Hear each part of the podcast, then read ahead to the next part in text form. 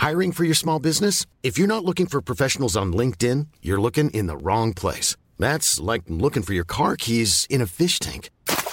LinkedIn helps you hire professionals you can't find anywhere else, even those who aren't actively searching for a new job but might be open to the perfect role. In a given month, over 70% of LinkedIn users don't even visit other leading job sites. So start looking in the right place. With LinkedIn, you can hire professionals like a professional. Post your free job on linkedin.com slash spoken today.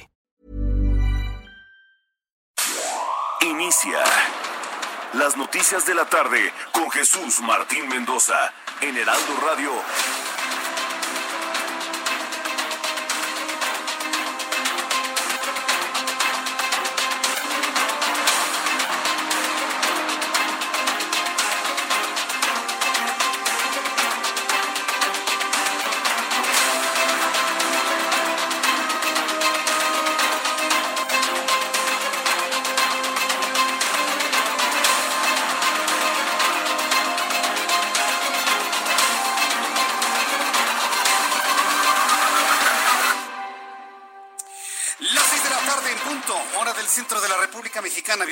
Muy buenas tardes. Iniciamos el Heraldo Radio de esta tarde del martes 9 de junio del año 2020. Me da un enorme gusto saludarle a través de los micrófonos de esta enorme red de emisoras en toda la República Mexicana. Gracias por estar con nosotros.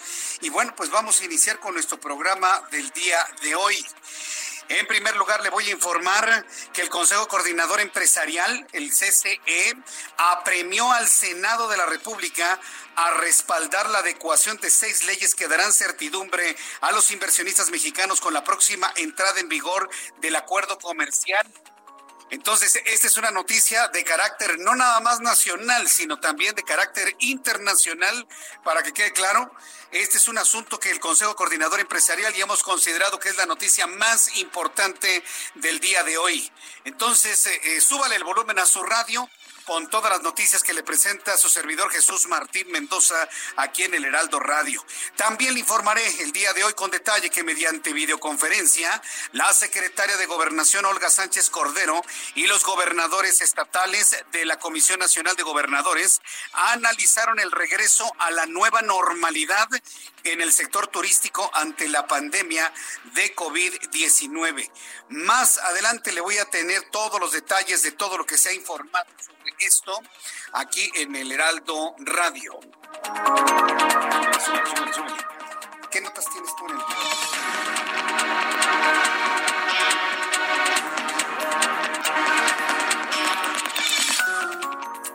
Bien, pues en más de este resumen de noticias, quiero informarle que la Secretaría de Salud informa que México sigue en semáforo rojo por el coronavirus. Aun parezca increíble, pues seguimos en semáforo rojo. Increíble para el gobierno federal, evidentemente. Insisto, estas son las noticias más importantes que hemos seleccionado para usted.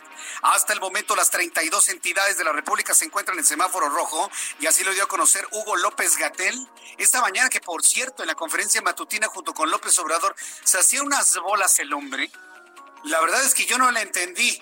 Y si le pregunto si usted la entendió, le puedo asegurar que me va a decir que usted tampoco. Vamos a escuchar lo que dijo López Gatel. Es muy importante tener claro que la epidemia sigue. La epidemia no ha concluido. Y como hemos dicho repetidamente, la epidemia le faltan todavía varias semanas. La epidemia de COVID en México todavía tiene que completar varios ciclos Esto fue lo que comentó Hugo López Gatel, quien es el subsecretario de Prevención y Promoción a la Salud, que por cierto en otro momento fue donde se hizo unas bolas, porque le preguntaron a López Gatel, oiga, pues no que se estaba aplanando la curva, y él dice, no, no, momento, jamás dije que la curva se iba a aplanar en todo el país, dijimos que era un aplanamiento de la curva para la Ciudad de México. ¿Y sabe con qué nos salió Hugo López Gatel? Que sigo insistiendo que ya no es un interlocutor válido presidente López Obrador, Jesús Ramírez, director de comunicación, porque lo que hace López Gatel es comunicar, ya no es un ente confiable. ¿Sabe lo que dijo? Que lo que pasa es que si no se hubiesen tomado las medidas sanitarias, entonces habría más de 40 mil contagiados en la Ciudad de México. Y como no hay 40 mil, sino solamente el 10%, eso es aplanar la curva. ¿Cómo la ve? Eso fue lo que explicó el día de hoy. No lo puedo creer.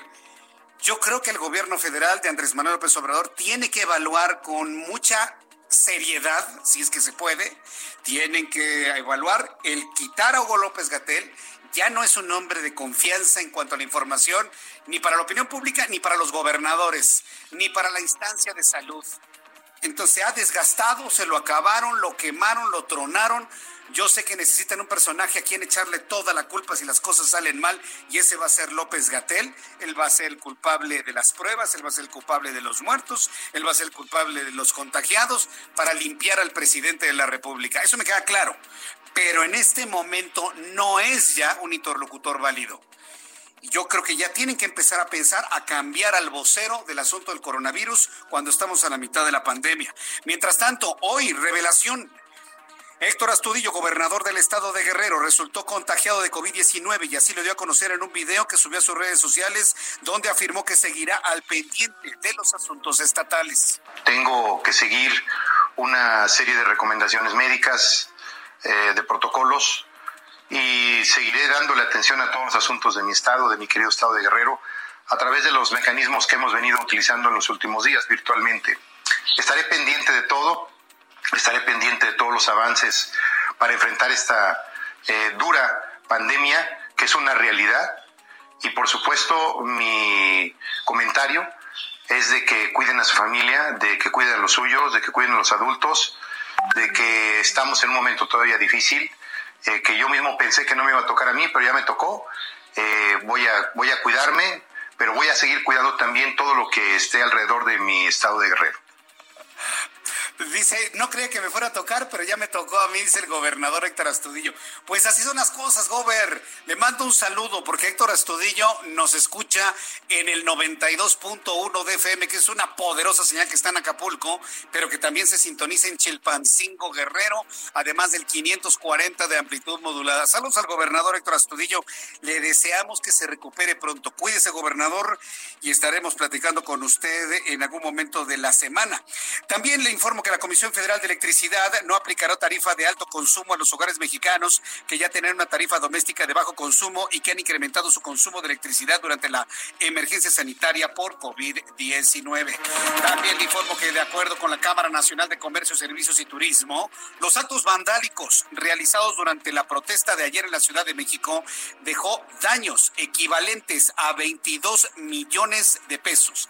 Daños equivalentes del orden de 22 millones de pesos Ingrid Montejano, quien es nuestra compañera reportera periodista del Heraldo, hoy tuvo la oportunidad de entrevistar a varios representantes del comercio en el centro de la Ciudad de México y los actos vandálicos de ayer dejaron pérdidas de 22 millones de pesos. Pérdidas para el gobierno, no. Pérdida para las empresas, pérdida para empresarios, pérdida para comerciantes, pérdida para mercaderes. Las pérdidas son de 22 millones de pesos y hoy, bueno, pues la jefa de gobierno insistió en que se hizo todo lo posible para evitar las agresiones y las provocaciones por parte de esos anarquistas que lo que querían era mostrar un gobierno represor y que no cayeron en esa provocación. Pues sí, no cayeron en la provocación, me queda completamente claro, pero eso tuvo un costo para gente que ni la debía ni la temía, ¿eh? 22 millones de pesos. Ya lo platicaremos un poco más adelante aquí en el Heraldo. También le informo que María Banquero Kobe, experta de la Organización Mundial de la Salud, quien ayer dijo que es muy raro que un asintomático pueda contagiar el COVID-19, hoy aclaró que la política de la Organización Mundial de la Salud no ha cambiado y se sigue considerando contagios, además de señalar que hay personas que transmiten el virus antes de desarrollar síntomas a los que se denomina no asintomáticos. ¿eh? Ya esta mujer, María Banker Kobe, ha aclarado que se trata presintomáticos.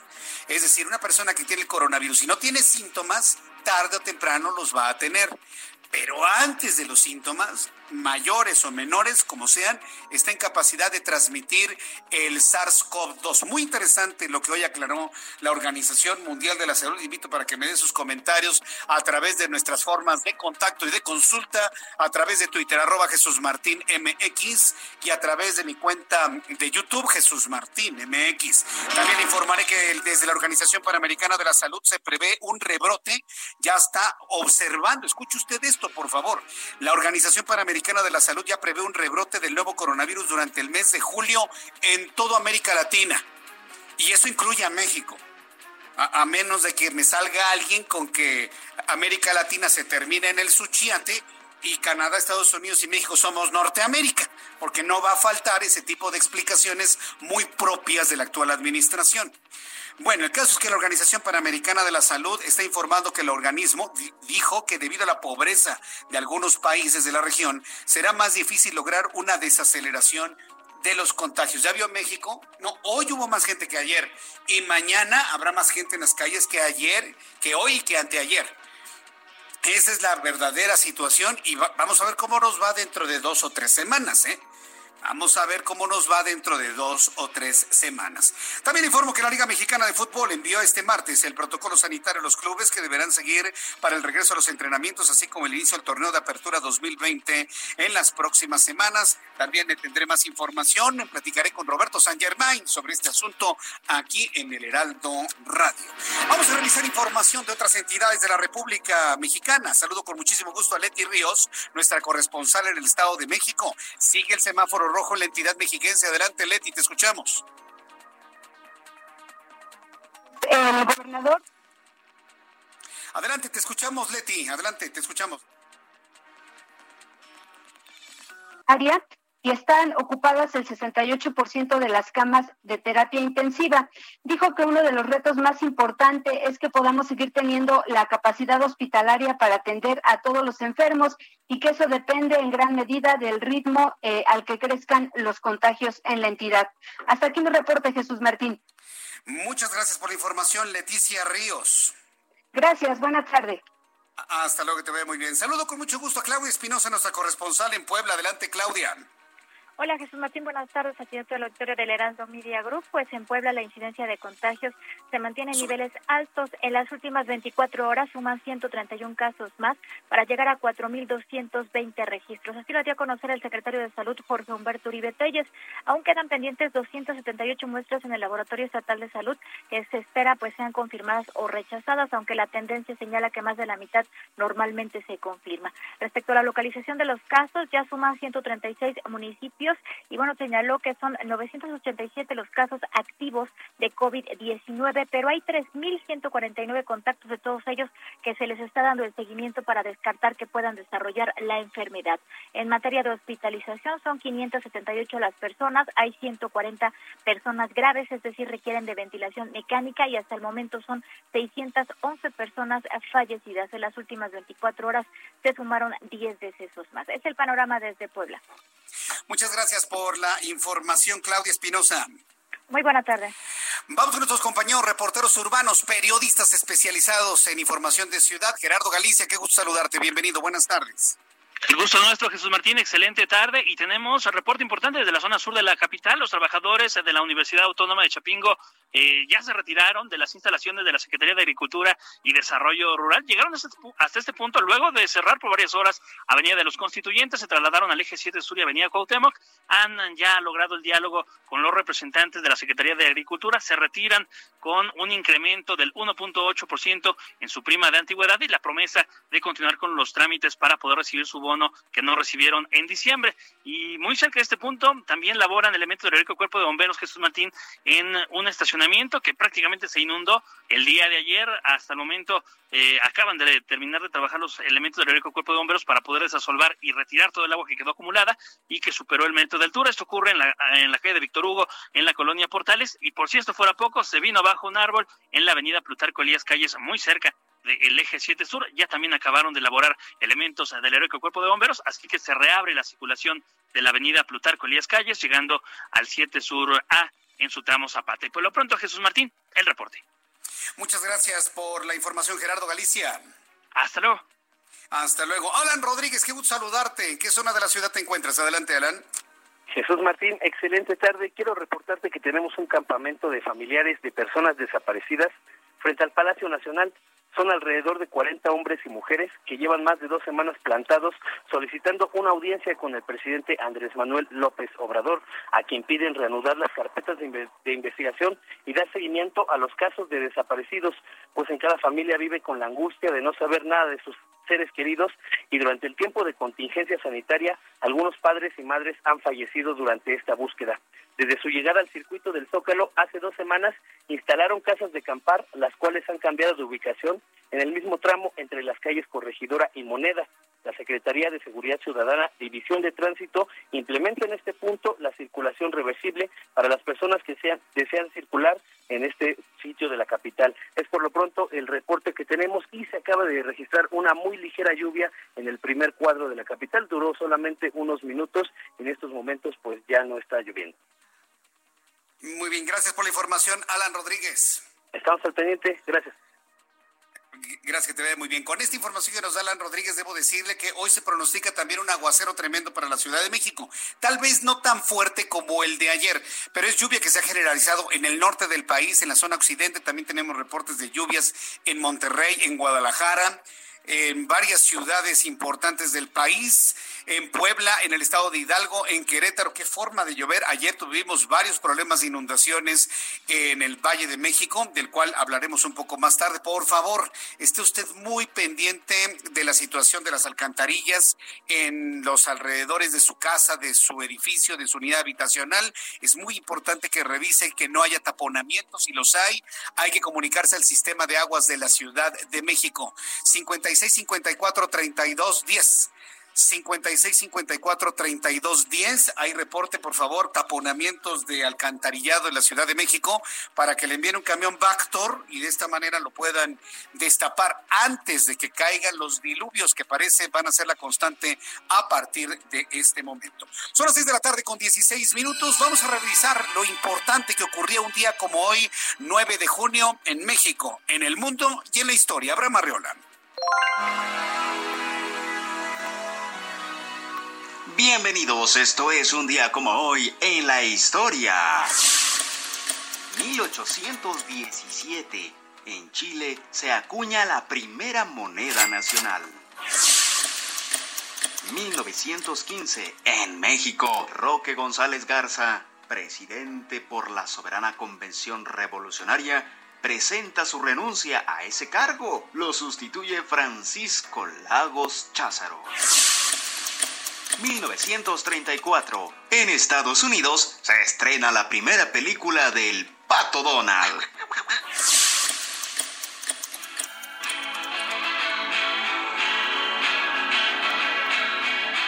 Y 2007, la banda argentina Soda Stereo, tras 10 años de separación, anuncia una gira de regreso, titulada Me verás volver. Esto fue un día como hoy, en la historia, in the history.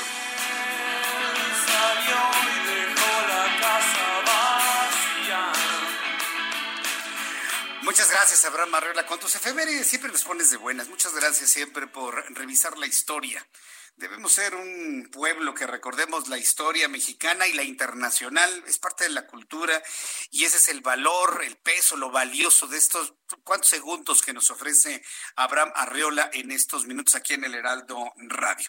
Bueno, cuando son las seis de la tarde con 18 minutos hora del centro de la República Mexicana, vamos a revisar las condiciones meteorológicas para las próximas horas. Bueno, ¿por qué cayó un aguaceras como el de ayer? Bueno, vamos a revisarlo. El Servicio Meteorológico Nacional ah, desde ayer ya había mostrado lo del tránsito de este frente frío, el último de la temporada, creo que era el, número 63, según yo recuerdo, quedó ya de algún 67, perdónenme usted, ya lo estoy viendo. Frente frío número 67 y un canal de baja presión y circulación de alta presión en niveles medios de la atmósfera, lo que está reportando el Servicio Meteorológico Nacional.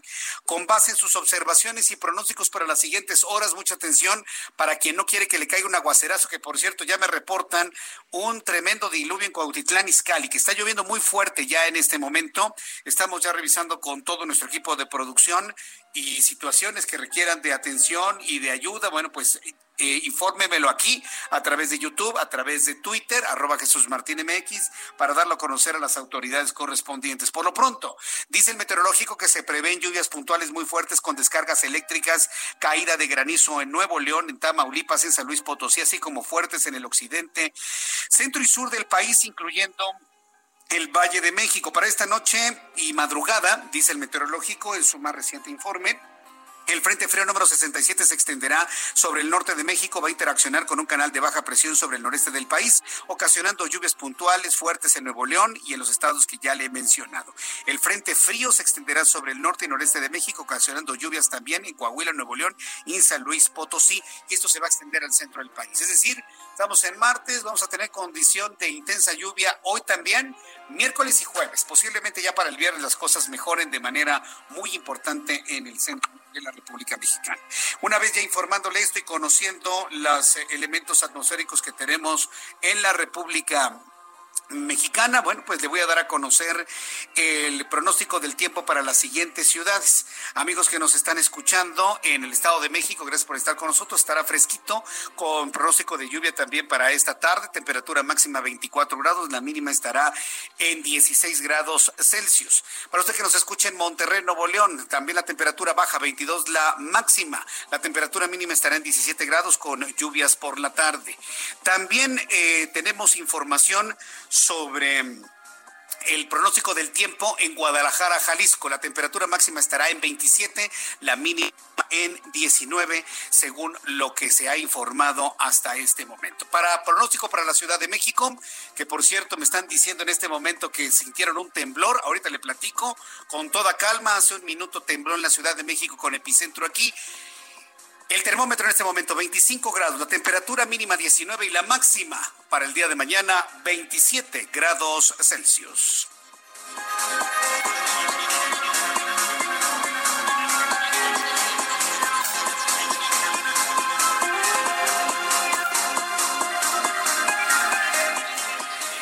Bueno, ya son las 6 de la tarde con 21 minutos hora del centro de la República Mexicana. No asusten, me estaban diciendo que había temblado hace un minuto. Tembló a las cinco y media de la tarde, ¿alguien lo sintió?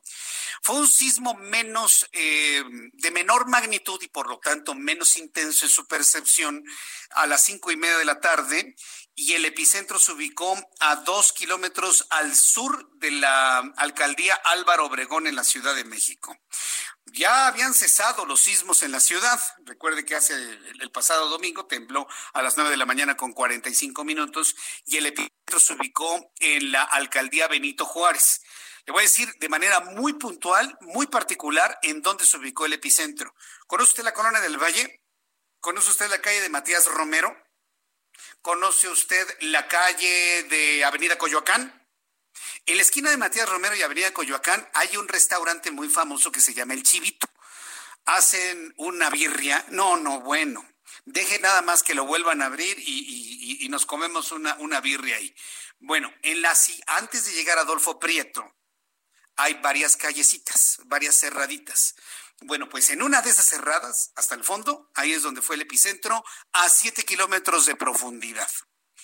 Después de los anuncios voy a hacer el cálculo de dónde fue el epicentro del sismo del día de hoy en los, mapas que tenemos aquí en el Heraldo Radio para poderle comentar exactamente en dónde fue. Por lo pronto fue más hacia el poniente de la Ciudad de México.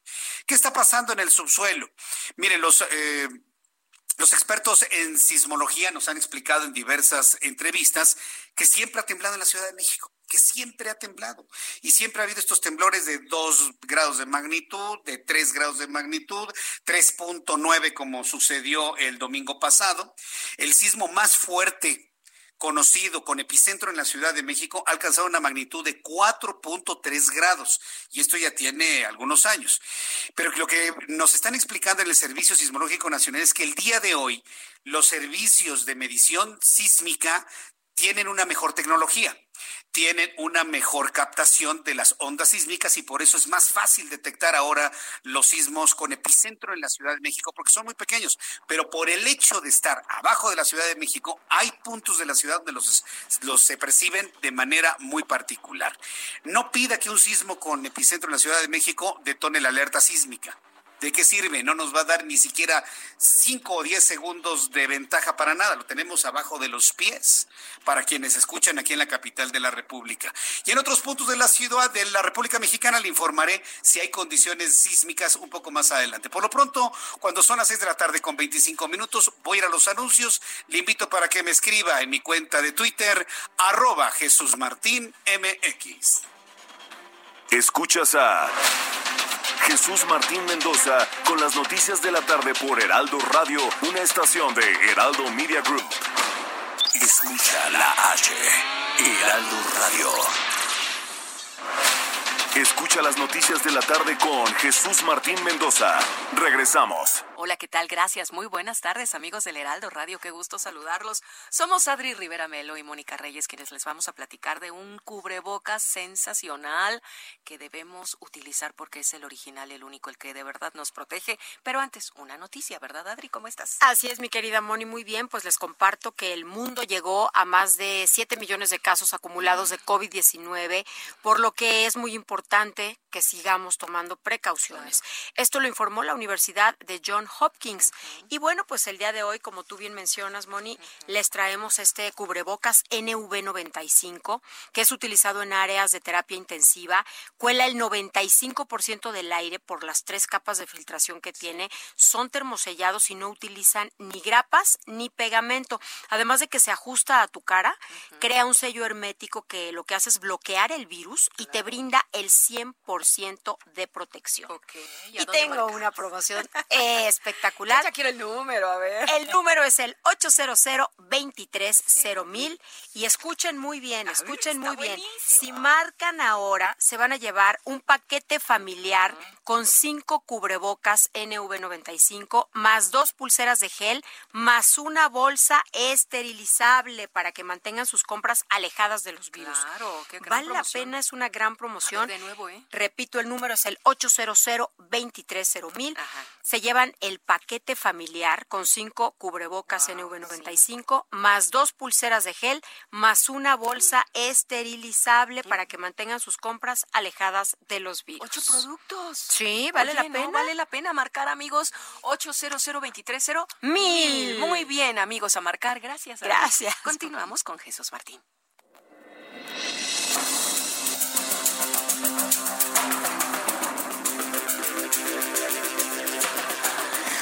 Ya son las 6 de la tarde con 33 minutos, hora del centro de la República Mexicana. Me da mucho gusto saludarle. Yo soy Jesús Martín Mendoza y le acompaño a través del Heraldo Radio en toda la República Mexicana. Sé que hay muchas personas que nos descubren, nos redescubren, otras personas que me han dicho, lo perdí cuando terminé, cuando se murió Radio Red y ahora pues ya estamos acá de este lado en el Heraldo Radio. De verdad, créame que nos sentimos muy contentos. Estamos en este mes cumpliendo nuestro primer año al aire en estas grandes frecuencias del Heraldo Media Group y que ahora cubrimos todo el país y también el sur de los Estados Unidos a través de plataformas digitales, como usted ya lo sabe. Y bueno, pues cada vez creciendo más nuestra audiencia, cosa que yo le agradezco mucho, mucho a usted. Cuando le llamen por teléfono, cuando usted esté en la calle, cuando vaya manejando su auto, se va a encontrar con personas, se va a encontrar con personas que le van a preguntar qué estación de radio escucha y diga, por favor, yo escucho el Heraldo Radio y escucho a Jesús Martín. Oigo el Heraldo Radio. Eso me va a encantar que se lo diga quien le encueste, por favor. Bien, vámonos directamente hasta Houston. ¿Qué ha pasado con George Floyd? Hoy es un día central de los funerales de este hombre que murió bajo, le iba a decir a manos, pero no, por la rodilla de un policía en Minneapolis. En la línea telefónica, Francisco Villalobos, nuestro corresponsal en Houston. Qué gusto me da saludarte, Francisco. Bienvenido.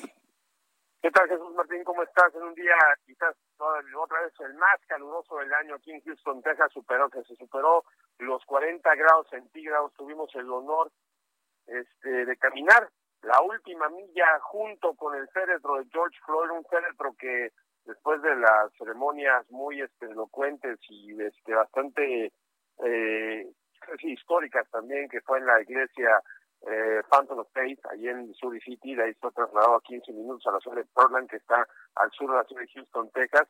Pero antes de llegar al cementerio donde George Floyd se reunió con los restos de su mamá y poder descansar en paz, ahorita en esos momentos ya lo están enterrando junto con su madre, este Jesús, ah, la última milla, la última milla y media, este del transporte de una limusina negra, lo pasaron a una a un este a una carroza este hicieron transportada por- impulsada pues por un caballo. Y pues toda la avenida Cullen eh, los que te gustan esta milla este, estos dos kilómetros eh, de, ambos lados eh, llenos de gente eh, gritándole el nombre de George Floyd dándole este, el último adiós niños mujeres, ancianos, este, bebitos, o sea, el calor intenso, el sol que caía plomo, Jesús Martín, y este, alguno que otro reportero metiche como tu servidor que te mandó unas imágenes a tu WhatsApp ahorita, antes de entrar al aire, este, donde caminamos literalmente a dos metros, donde estaba el féretro de George uh, Floyd, uh, este, eh, narrando estos últimos dos kilómetros de su recorrido hasta ese cementerio. Uh, conforme nos acercamos a las puertas principales, pues estaba la algarabía, toda la gente, yo calculo fácil unos 15 mil personas que estaban ahí en las afueras de este cementerio al sur de la ciudad de Houston, Texas, este, aventando flores, cánticos, este, nombre de George Floyd, justicia, la vida de los negros importa, este, y ya después de que entró George Floyd, empezó a llegar el resto de la comitiva, unos que te gustan 50 carros, este, los principales, los principales era los, la familia, obviamente, me tocó también ver a Floyd Mayweather, se detuvo, lo, lo entrevisté, muy brevemente, es un chacaleo, no podíamos mantener ahí el tráfico, pero llegó él con un, un majestuoso Rolls Royce, este, lo estaba conduciendo él, cosa que me llamó la atención. Eh, rápido fue el que pagó los funerales. Ah, me dijo que es un momento histórico y que George Floyd va a cambiar el, el mundo. Y este, y bueno, pues de ahí, pues los familiares, la hermana, que gracias a la gente que vino acá. Así me estuve ahí deteniendo a como a cinco, eh, no te puedo identificar exactamente quiénes eran, pero sí eran parte de la familia porque ellos estaban vestidos de blanco y estaban inmediatamente siguiendo la entrada del caballo Jesús Martín. Vaya, pues eh, yo creo que a partir de este momento, pues tú me dirás, eh, Francisco Villalobos, pues empezará a disminuir eh, el ambiente de protesta. Este, yo creo que inclusive va a ser hasta un respiro para ambos partidos, tanto para el republicano como para el demócrata. ¿O tú cómo estás viendo los ánimos después ya de haber llegado al punto climático que ha sido pues ya el entierro de George Floyd? Mira Jesús, o sea, este, se sigue, sigue la pandemia del coronavirus la muerte de George Floyd fue como una especie de un escape de una válvula de presión que se fue incrementando por la gente que estaba encerrada por tanto tiempo, por este tema también que ha estado encerrado por muchas décadas, este siglos, vaya, el problema racial aquí en Estados Unidos y cada 30, cada generación hay un evento que destapa esta esta presión que está en el Express a punto de explotar, entonces combina la cuestión de la pandemia, el desaliento con este presidente de los Estados Unidos que no tiene ni siquiera idea este, de algo de, de, cómo manejar una pandemia y menos las relaciones raciales, cosa que él ha atacado a la comunidad afroamericana desde antes del presidente de los Estados Unidos, y pues este que le explotó en la cara también esta crisis que no la supo manejar y hasta el día que fue el asunto de George Floyd, y para responder tu pregunta, el hecho de que, o sea, este, las marchas desde el fin de semana pasado han sido pacíficas, este, las rapiñas que vimos en las imágenes antes cuando estaba ardiendo el país fueron literalmente en el fin de semana cuando pasó lo de George Floyd, el subsecuente fin de semana, o sea, el pasado, no ha habido ese tipo de problemas afortunadamente, pero el presidente de los Estados Unidos, en lugar de calmar más la situación, hoy ni siquiera fue para mencionar el nombre de George Floyd, sino para retuitear una teoría de conspiración por lo más estúpida.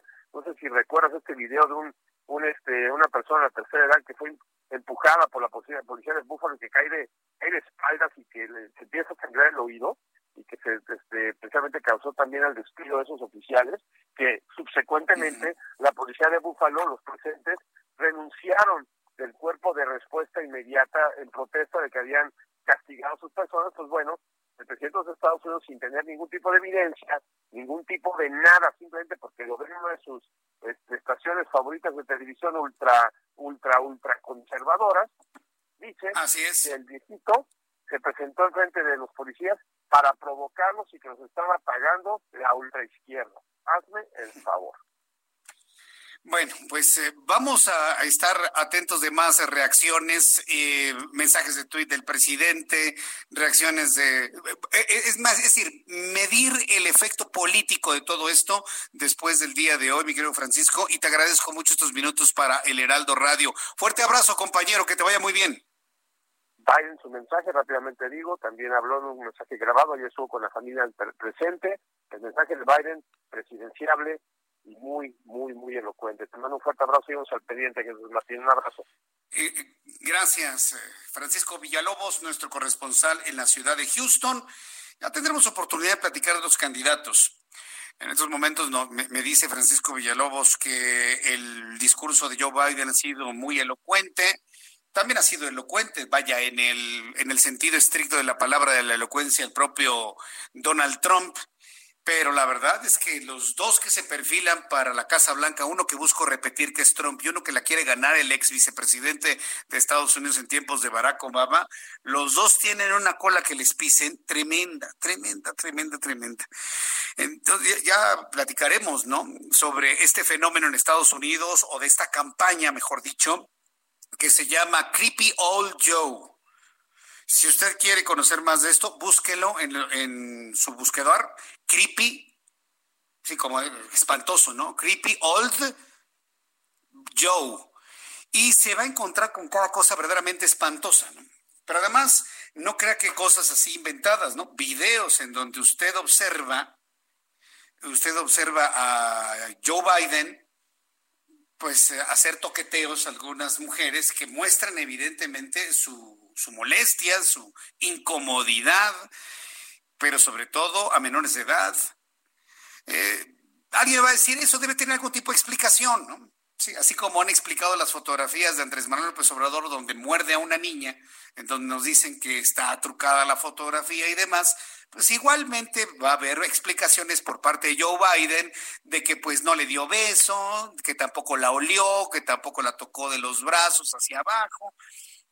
Nos vamos a meter en un berenjenal tremendo informativo, ¿eh? conforme vayan avanzando el tiempo hacia las elecciones en los Estados Unidos. Hablando de asuntos aquí en nuestro país y demás, como estamos tratando de organizarnos nosotros, a mí la verdad me parece increíble que el Tratado de Libre Comercio vaya a entrar en vigor el 1 de julio. ¿Quién levanta la mano de quien no crea eh, que se va a empezar en ese día? Yo pienso que se va a posponer la fecha, sobre todo por las condiciones de coronavirus que tenemos tanto en Canadá, Estados Unidos y en México. ¿Quién opina igual que yo? Yo creo que se va a posponer la fecha y créanme que no es un mal deseo. En realidad no tenemos ninguna urgencia en México de este nuevo acuerdo, ninguna. Entendamos que este nuevo acuerdo comercial fue un capricho de Donald Trump porque no le gusta el que actualmente está vigente. Entonces, la verdad, México no tiene ninguna prisa por cambiar el acuerdo comercial, pero pues el presidente busca venderlo como si fuera un gran acuerdo entre los tres países. Y no, usted que me está escuchando, y por favor coménteselo a quien menos información tenga, dígale que México no tiene ninguna prisa de un acuerdo comercial. ¿Por qué? Porque tenemos actualmente un acuerdo comercial mucho mejor, mucho más ventajoso para México, vigente, se llama TLC y está vigente desde 1994. Nosotros no tenemos ninguna prisa, ¿eh? ¿O va a caer el gobierno nacional en la misma prisa de inaugurar como el tren Maya, el, acuerdo comercial? No lo sé, dijeron que el 1 de julio, pero para que todos estemos en la misma frecuencia de pensamiento de qué va a pasar con ese TLC. Durante una reunión virtual, hoy el Consejo Coordinador Empresarial hizo saber al Senado de la República y a la Secretaría de Economía diversas preocupaciones por los nuevos lineamientos jurídicos para la entrada en vigor de este acuerdo comercial. Imagínense, estaríamos a tres semanas del inicio de la vigencia de este acuerdo y todavía el Consejo Coordinador Empresarial ha señalado problemas de explicación en cuanto a alineamientos jurídicos.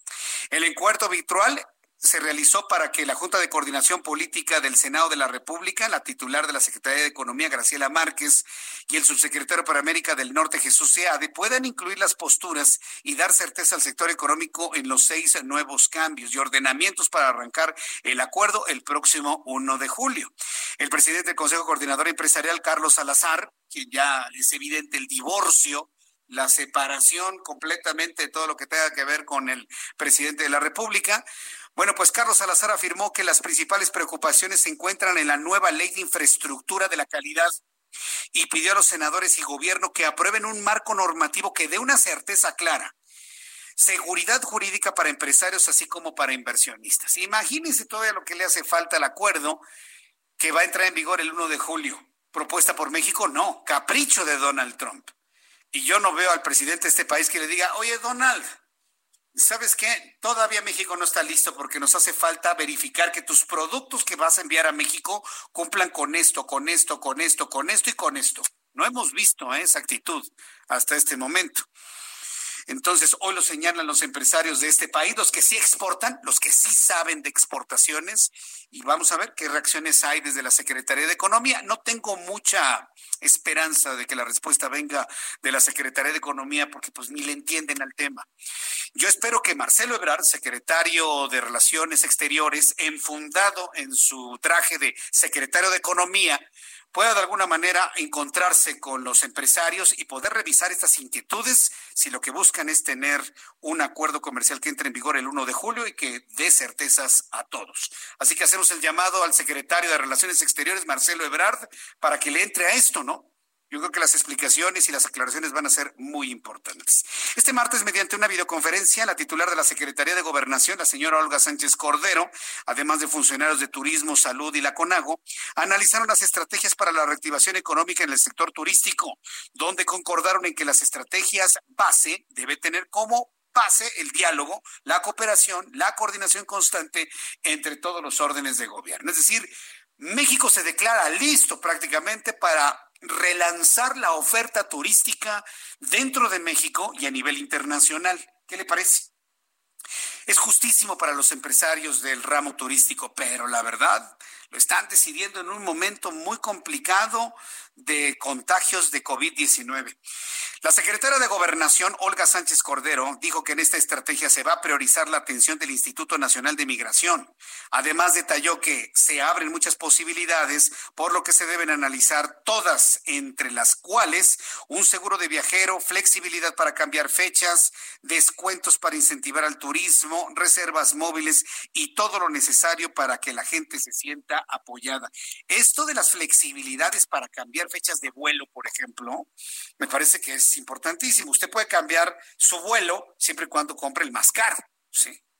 Pero si usted está limitado y nada más quiere obtener el asiento económico para poder llevar a la familia y demás, no puede hacer el viaje, pierde los boletos. Yo creo que sí se tiene que revisar este tipo de, ventajas, de que si alguien compra un, asiento comercial, un, un, asiento económico en un vuelo, pues también tenga la posibilidad de hacer un cambio con algún cargo, no sé, pero mínimo, simbólico, ¿no?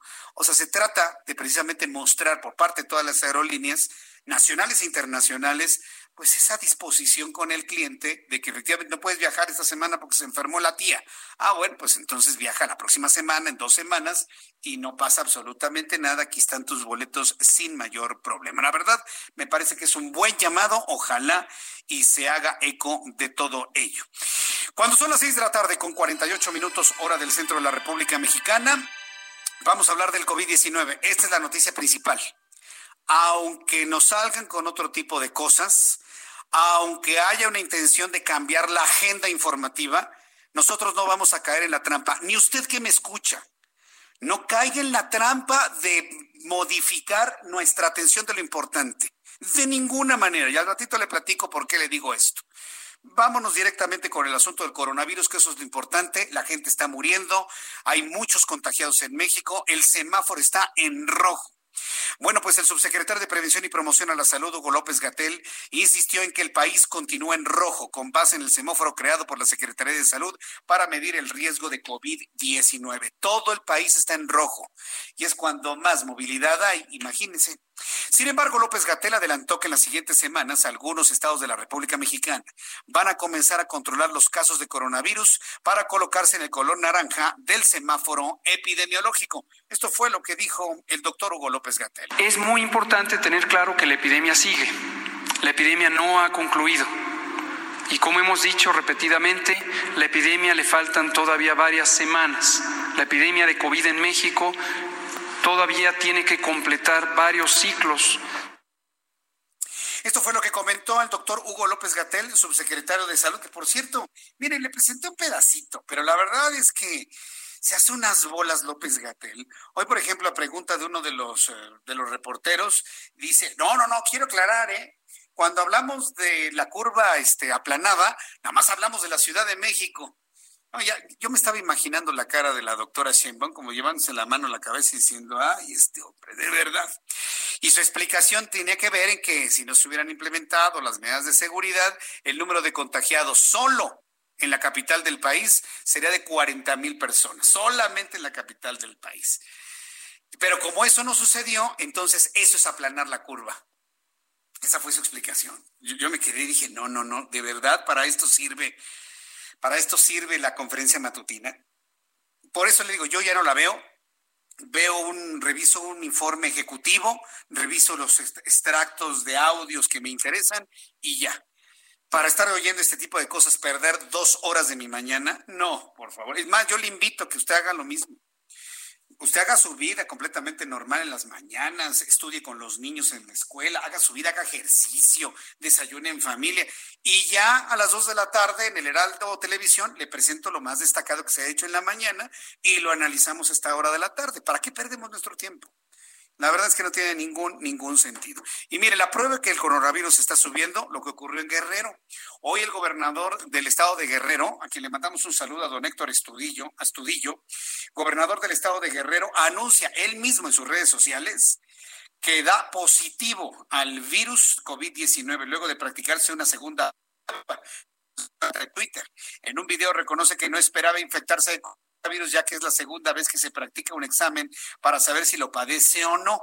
Esto es parte de lo que dijo Héctor Astudillo, gobernador de Guerrero, en su cuenta de Twitter. Tengo que seguir una serie de recomendaciones médicas, eh, de protocolos, y seguiré dándole atención a todos los asuntos de mi estado, de mi querido estado de Guerrero, a través de los mecanismos que hemos venido utilizando en los últimos días virtualmente. Estaré pendiente de todo, estaré pendiente de todos los avances para enfrentar esta eh, dura pandemia que es una realidad. Y por supuesto, mi comentario es de que cuiden a su familia, de que cuiden a los suyos, de que cuiden a los adultos, de que estamos en un momento todavía difícil, eh, que yo mismo pensé que no me iba a tocar a mí, pero ya me tocó.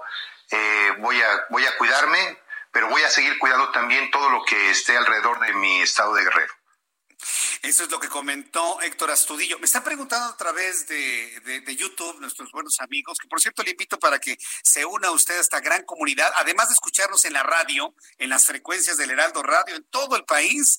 Además entre en YouTube Jesús Martín MX porque ahí es donde nos estamos comunicando y en Twitter también como antes teníamos el teléfono y me mandan algunas preguntas, eh, Jesús López me pregunta, ¿y cómo se contagió el gobernador de Guerrero? Pues mire, ¿quién sabe? Eh, eh, y le voy a decir por qué, quién sabe. Porque un gobernador, dígame la cantidad de gente que saluda, que contacta, con la que tiene contacto, aunque no quiera, aunque se mantenga en resguardo. Es más, una persona como usted puede contagiarse de alguien que venga de la calle. Por ejemplo, si usted vive en su casa completamente, pero tiene personal que le da algún tipo de servicio, por ejemplo, de limpieza, de chofer, de jardinería, o que le da algún tipo de servicio. Si esa persona utilizó el transporte público, se contagió en el transporte público, va y viene con usted, deja el virus en su casa.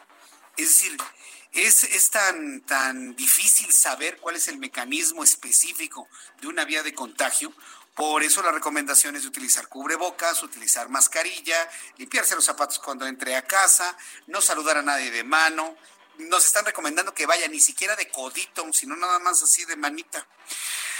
Cuídese mucho, por favor, usted y su familia. Voy a ir a los mensajes de regreso. Vamos a tener un resumen con las noticias más importantes, los números de actualización de coronavirus y le invito para que me escriba a través de mi cuenta de Twitter, arroba Jesús Martín MX. Escuchas a Jesús Martín Mendoza con las noticias de la tarde por Heraldo Radio, una estación de Heraldo Media Group.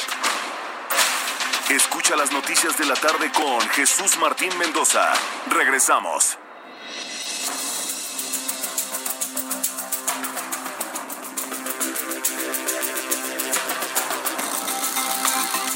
Este momento son las 7 en punto, hora del centro de la República Mexicana. Bienvenidos amigos que escuchan en todo el país y en el sur de los Estados Unidos, el Heraldo Radio. Gracias por estar con nosotros a esta hora de la tarde. Le presento un resumen con las noticias más importantes hasta este momento. Con la capacidad hospitalaria al 77%, el Estado de México continúa con el semáforo completamente en rojo. El gobernador del Estado de México, Alfredo del Mazo, informó que al momento se tiene una ocupación del 77% con capacidad hospitalaria y está ocupado el 68% de las camas en terapia intensiva. Eh, además, el mandatario destacó que los próximos días serán claves para determinar el rumbo de la pandemia, al menos en la entidad. El gobernador recordó que el Estado de México se encuentra en semáforo rojo por tener un alto ritmo de contagios. Por ello, dijo, es importante que los mexicanos, mexiquenses sigan haciendo el mayor esfuerzo de permanecer en sus casas. El Fondo Nacional para el Fomento al Turismo, FONATUR, reconoció en un comunicado que parte del proyecto del Tren Maya no cuenta aún con la autorización ambiental. Hoy Fonatur está reconociendo que parte del tren Maya no tiene autorización ambiental. Indicó que como parte de la vía que se usará para el tren Maya fue construida antes de 1988, no aplican las leyes ambientales actuales, por lo tanto tienen que revisar este asunto. Extraño, ¿no? Como que van a parar las obras para que se obtenga la autorización ambiental. A eso suena, ¿no? Por su parte, el expresidente Felipe Calderón manifestó su rechazo al proyecto del Tren Maya y con un mensaje en Twitter aseguró, es oficial, el Tren Maya no cuenta con manifestación de impacto ambiental autorizados, tampoco será eléctrico, sino será un tren impulsado por contaminante diésel.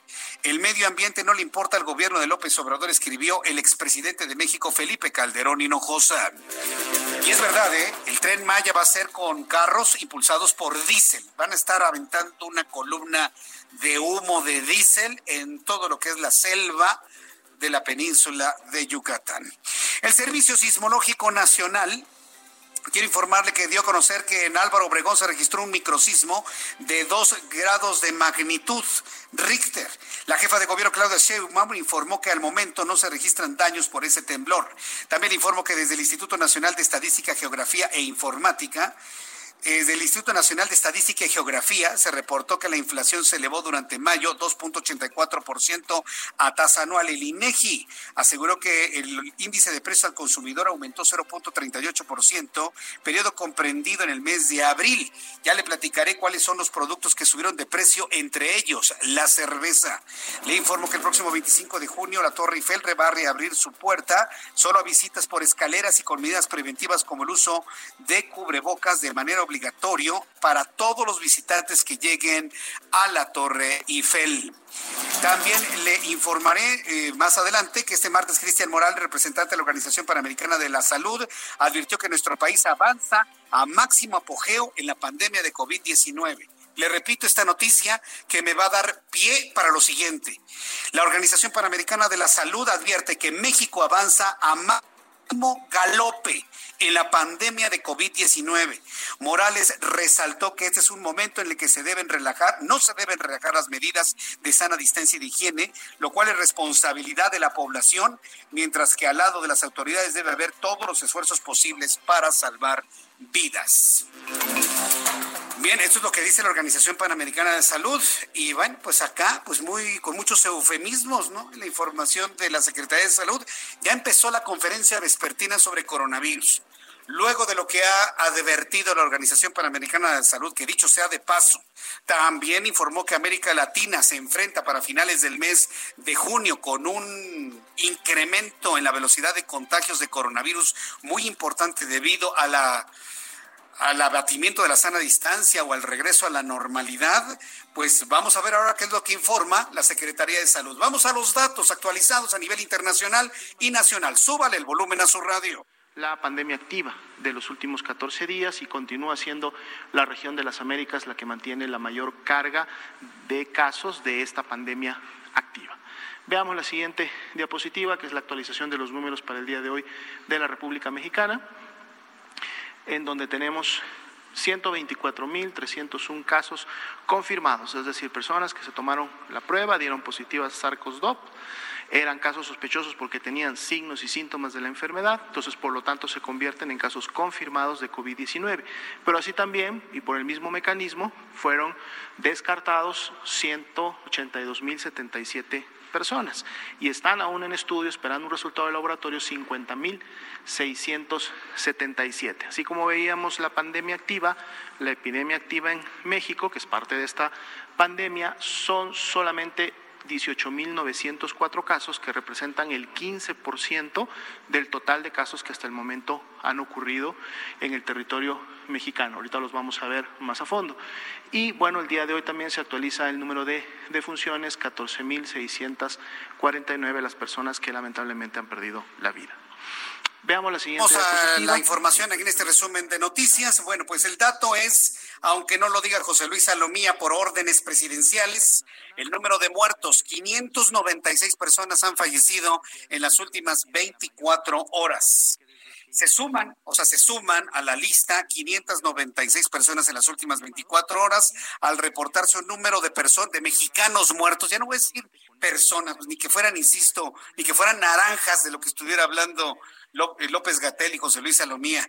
Han muerto 14.649 mexicanos desde que llegó el COVID-19 a nuestro país. Hoy se han sumado 596 mexicanos muertos. Hay 124.301 mexicanos contagiados de COVID-19 hasta el día de hoy, acumulados por supuesto, y hay 18.904 mexicanos activos con la enfermedad y con la sintomatología al día de hoy. Ayer había 18.416, hoy hay 18.904.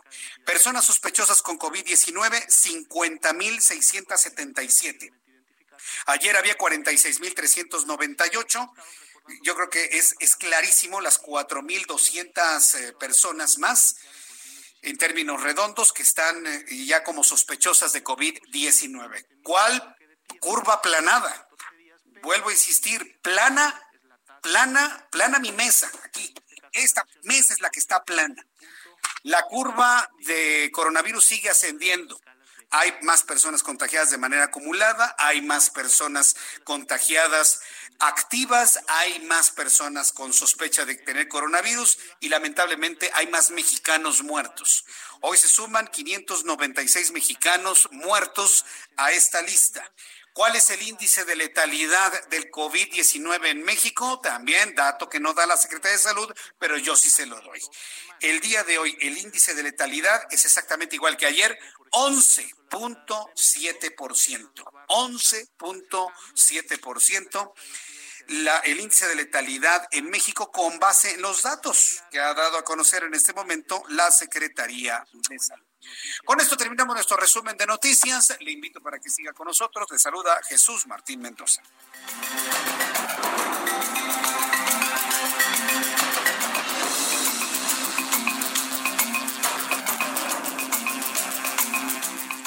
Son las 7:07, las 19 horas con 7 minutos, hora del centro de la República Mexicana. Gracias, Lucas. Me, agradezco mucho tu comentario. Me dice Teresa Hernández: el tren Maya es tirar dinero a la basura, un verdadero capricho. A ver, e, e, el argumento del presidente de la República ha sido de que es una obra justa para llevar la economía a los pueblos abandonados de Yucatán. Primero, los pueblos no quieren el tren. En segundo lugar, va a contaminar mucho. Y en tercer lugar, para el tren Maya aplica exactamente el mismo criterio que aplicó eh, la Secretaría de Comunicaciones y Transportes. Rápidamente, yo le invito para que piense lo siguiente. El fin de semana, la Secretaría de Comunicaciones y Transportes, que dirige eh, Javier Jiménez Espriu, anunció la cancelación de la construcción de la Terminal 3 del Aeropuerto Internacional de la Ciudad de México. Recuerde que se estaba construyendo una Terminal 3 muy chiquitita, eran entre 7 y 10 posiciones para aviones, pero de alguna manera iba a ayudar a que más personas se embarcaran en aviones y no tener que utilizar los camioncitos para ir a posiciones remotas y todo este rollo que luego hacen en el aeropuerto. Bueno, se anuncia la cancelación. ¿Por qué se anuncia la cancelación de esta obra importante para este aeropuerto en tanto está Santa Lucía? Que porque han bajado tanto los viajes en el mundo, pues que ya no tiene ningún sentido construir la Terminal 3. Oigan, si ese es el criterio por el cual se maneja este tipo de decisiones, entonces tampoco tiene ningún sentido Santa Lucía. No tiene sentido Santa Lucía. A ver, ¿dónde está el sentido de Santa Lucía si no hay sentido de ampliar el aeropuerto internacional de la Ciudad de México que con la baja de los viajes a nivel internacional, pues está operando con muy buen nivel de capacidad? Si vamos a aplicar ese mismo criterio, señor presidente, detenga las obras de Santa Lucía. ¿Para qué tiramos dinero ahí? Y el mismo criterio puede aplicarse para el tren Maya. ¿Para qué queremos un tren Maya si no va a haber nadie que viaje a la península de Yucatán? para gastar su dinero. El tren Maya por sí mismo no trae dinero. El tren Maya es un atractivo turístico para que vengan personas del mundo y mexicanos a subirse al tren y recorrer la península de Yucatán y dejar derrama económica. Si eso no va a ocurrir en el corto ni mediano plazo, ¿para qué queremos el tren? ¿Qué le parece? Con los propios argumentos de la mal llamada cuarta transformación, le hago este análisis. Es criterio de Javier Jiménez Espriu. Si no hay viajes, si no hay turismo, ¿para qué queremos la Terminal 3? Se cancela. Si no hay viajes, si no hay turismo, ¿para qué queremos Santa Lucía? ¿Para qué queremos el tren? Entonces, revisen bien sus argumentaciones, señores, porque nos dan pie a nosotros para poder hacer este tipo de comentarios. Gracias para quien de alguna manera me ha estado comentando esto sobre el asunto del tren Maya a través de nuestro blog que tenemos aquí, bueno, de nuestro chat, quiero decir, a través de YouTube en Jesús Martín MX. Vamos a entrar en contacto con Chalver Lucio. Ah, Gerardo Galicia, perdón. Vamos con nuestros compañeros reporteros, por cierto. Gerardo Galicia, ¿en qué parte del Valle de México te encuentras? ¿Está lloviendo o no está lloviendo? Adelante, Gerardo. Ya comenzó a llover, Jesús Martín. Tenemos uh, llovizna intermitente en la zona oriente de la capital. Para nuestros amigos que van a utilizar la calzada Ermita Zapalapa, hay que hacerlo con precaución, manejar con mucha precaución y paciencia. Llegando a Javier Rojo Gómez, ya tenemos largo asentamiento, sobre todo para quienes se dirigen hacia la zona del anillo periférico. Habrá que manejar con calma, superando el punto de avance mejora, aunque llegando nuevamente al metro Guam Iztapalapa se van a topar con rezago provocado por transporte público que hace base justo en este punto y en ambos sentidos. Y respecto al microsismo, Jesús Martín, que se registró en la zona poniente de la capital, eh, al sur de la alcaldía Álvaro Obregón. Ya la jefa de gobierno ha informado a través de su cuenta de Twitter que no se registra daño alguno, un sismo de dos grados que al parecer pasa prácticamente inadvertido para los eh, vecinos de la Álvaro Obregón. Y por lo pronto, Jesús Martín, el reporte. Gracias por la información, Gerardo Galicia. Hasta luego. Hasta luego, que te vea muy bien. Alan Rodríguez, ¿en qué parte del Valle de México te encuentras? Jesús Martín, continuamos con información de la vialidad de la zona centro de la capital. Este día luce con obras el tramo de Arcos de Belén entre Vertis y la avenida Valderas para quienes se dirigen hacia la avenida Chapultepec. Recomendamos circular sobre el carril izquierdo de esta arteria, el cual podrán tomarlo desde el cruce con el eje central Lázaro Cárdenas. Debido a estas obras tenemos un asentamiento vial y avance complicado en esta zona de la capital. Otros puntos que se encuentran en este momento despejados es la avenida Hidalgo, la avenida Juárez y también la avenida Paseo de la Reforma entre Bucareli y el eje 2 Norte. Por lo pronto, Jesús Martín, es el reporte que tenemos desde la zona centro de la capital. Gracias por la información, eh, Alan Rodríguez. Muchas gracias, estamos al pendiente. Hasta luego, que te vaya muy bien. Ayer a esta hora ya estaba cayendo un aguacerazo tremendo, ¿eh? Ayer a esta hora ya estaba cayendo un aguacerazo tremendo en toda la República Mexicana, en buena parte del país, todo lo que es el norte, el occidente, el centro. También tuvimos reportes de importante lluvia en la costa del Golfo de México. Entonces, bueno, pues esperemos que hoy las cosas no estén tan graves. Hubo unos, unas inundaciones tremendas. No se dio abasto el sistema de aguas de la Ciudad de México con los camiones Bactor. Sí, porque bueno, pues este, la gente sigue tirando la basura en la calle. Esto no es exclusivo de la Ciudad de México. Esto aplica para todas las entidades donde me está usted escuchando. ¿Qué tal en Tijuana? ¿Cómo dejan la basura en las calles? Oh, y eso es un asunto de la gente. Y mire que ahí los gobiernos tratan de, de limpiar lo más posible. En Monterrey, fíjese, yo sé que en Monterrey son más cuidadosos con el tema de la basura. Sí, yo lo sé, yo lo sé. Y sé que han hecho enormes esfuerzos para poder de alguna manera regular el tema de la basura en las calles. Luego, pues, ese problema del paro y la basura en las calles, en la macroplaza, sí lo recuerdo. Pero como que eso sensibilizó a la gente y es raro encontrar basura en las calles. En Guadalajara, en Puebla, no hombre. Fíjese que a mí me ha tocado conocer ahí por la avenida Cerdán en Puebla, unas colonias en donde un mobiliario o bueno, un elemento del paisaje urbano son bolsitas de basura en todas las puertas de las casas. Pero ¿para qué dejan ahí? Si es tu basura, pues guárdala dentro de tu casa en un bote bien cerrado. Si huele feo la basura, bueno, pues le das un nudito y guardado dentro hasta que venga el camión recolector. Ah, no, no, la tienen afuera como si fuera algo, este, algo espantoso, ¿no? Que tiene que estar afuera y los perros hacen un festín los perros callejeros. Me, me ha tocado verlo, ¿eh? No recuerdo cómo se llama la colonia, pero es entrando así por, por Puebla, ve que entra usted a la avenida Hermano Cerdán, unos kilómetros a la derecha. No recuerdo cómo se llama la colonia, pero alguna vez me tocó ver eso y me quedé verdaderamente boquiabierto. Bueno, vamos del estado de Puebla que le estaba platicando, vámonos directamente hasta Michoacán. Hay declaraciones del gobernador de Michoacán, Silvano Aureoles, contestando las acusaciones que se conocieron esta mañana y que popularmente les han puesto el nombre de BOA. Ahorita le platico sobre este asunto.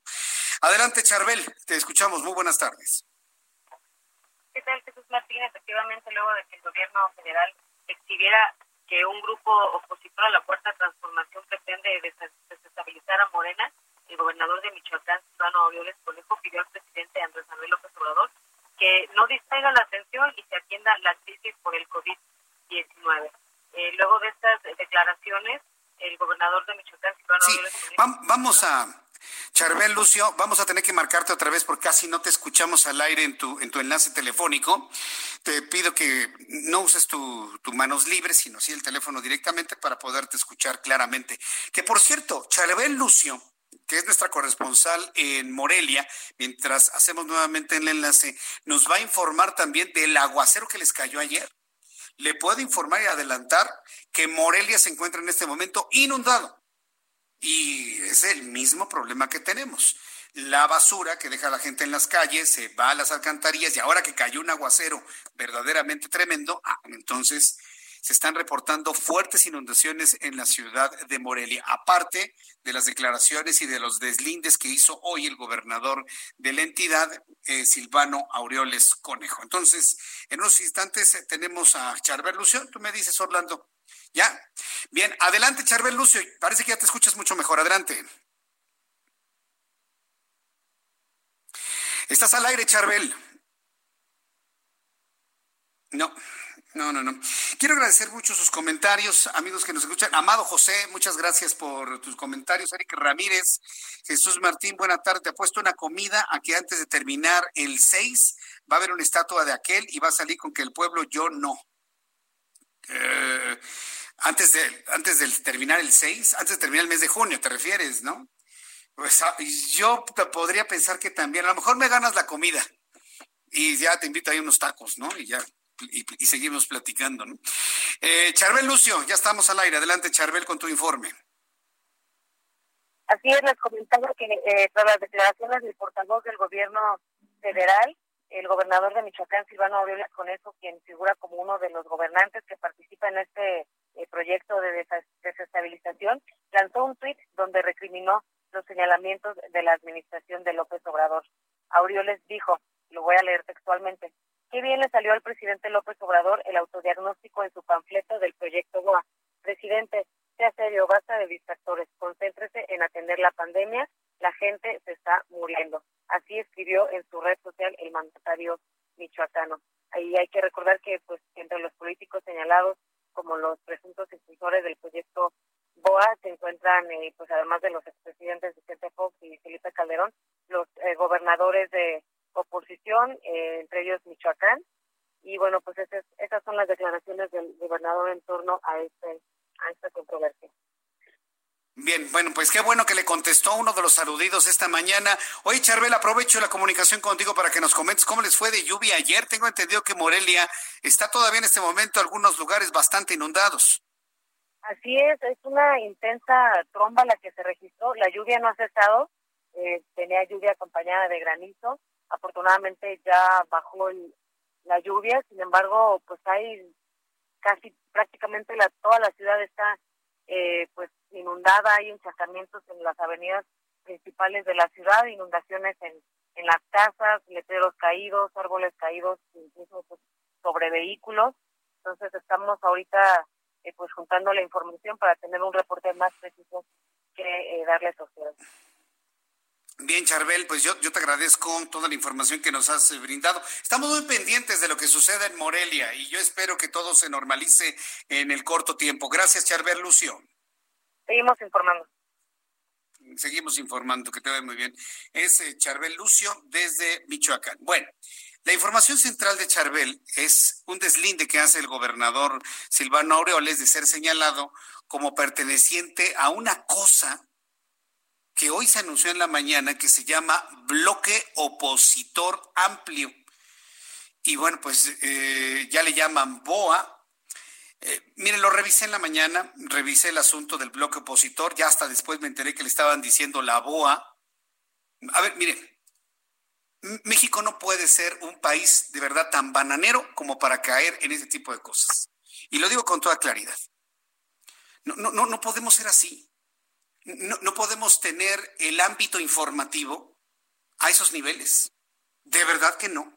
Yo me niego a tener esos niveles informativos en nuestro país, donde un gobierno saca una sospecha de un grupo de personas que los consideran como un bloque opositor porque quieren tener acceso al poder. A ver, señores, y, esto me lo dijo un, periodista al que yo respeto mucho y quiero mucho, un, compañero de trabajo.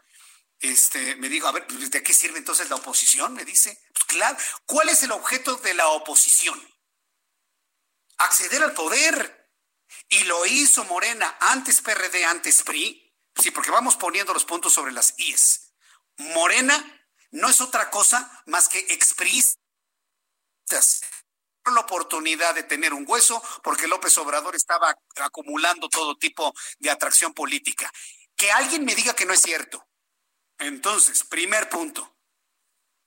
Entonces, no, estemos tratando de descubrir el hilo negro o el agua tibia. La oposición, eso es es un grupo de políticos que buscan acceso a poder. ¿Qué es lo que tenemos ahora? Gracias a la alternancia que empezó en el año 2000, todos han tenido su oportunidad de estar en el poder. Los priistas durante 80 años, los panistas durante 12. El PRI regresó seis, eh, seis años y ahora Morena quiere, parece, perpetuarse como lo hizo el PRI, cosa que por supuesto estas nuevas generaciones no vamos a permitir.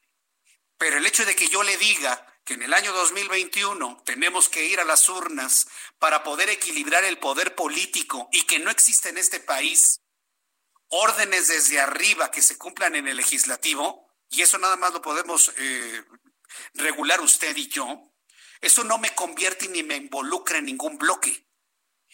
Que varias organizaciones empresariales, periodísticas, sociales, coincidan en una misma idea y en un mismo dictamen o diagnóstico de la forma como se están haciendo las cosas en México, eso no, no constituye un bloque, o sea, que se entienda. Entonces, a mí la verdad me parece que es de muy bajo talante toda esta discusión que se ha armado. Luego involucran a un director de comunicación social de la Secretaría de Gobernación, él se deslinda. A ver, yo creo que México no está para ese nivel de chisme. Así lo digo con toda claridad. Por eso no lo he abordado el tema, ni lo abordé en televisión, porque no nos van a decir de qué hablar en los medios de comunicación. No nos van a venir a imponer la agenda de lo que tenemos que hablar para dejar de hablar del COVID. No, señores. Esa es la razón por la cual no he abordado el tema y no lo voy a abordar así se deslinden 50 personas de eso porque han caído en la trampa. Y uno de ellos fue Felipe Calderón, caer en la trampa. Yo, como asesor de Felipe Calderón, le hubiera dicho, ni contestes, ni contestes. Y se acaban ese tipo de escándalos. Y es lo que yo busco. No vamos a hablar del asunto porque no me parece que sea una información al nivel del público que nos escucha, del público que nos sigue. No podemos convertir las noticias en chismes. Me dijeron, al parecer, no, no, de ninguna manera, de ninguna manera. Entonces, yo creo que hay tiempo para que el gobierno federal, no voy a decir nombres, rectifiquen este tipo de situaciones y que entiendan que en la arena política van a tener adversarios y que esos adversarios también son parte de los mexicanos de los cuales ustedes tienen que gobernar por igual a todos. Ya lo habíamos dicho la semana pasada. Y también lo comentó Dante Delgar en, su segunda carta abierta, Andrés Manuel López Obrador, que me di cuenta que le cayó, pero como agua fría y como un puñetazo en el hígado. Le cayó re mal la carta. Y la prueba está en que pidió de manera eh, maniquea que nos definiéramos usted y yo si estamos a favor o en contra. Eso no va a suceder tampoco. Entonces, ya aclarado el asunto, enterramos el asunto del BOA, por lo menos en este programa, y le invito para que escuche mensajes de nuestros patrocinadores y al regreso le tengo más noticias aquí en el Heraldo Radio. Escriba. Escuchas a Jesús Martín Mendoza con las noticias de la tarde por Heraldo Radio, una estación de Heraldo Media Group. Escucha las noticias de la tarde con Jesús Martín Mendoza. Regresamos.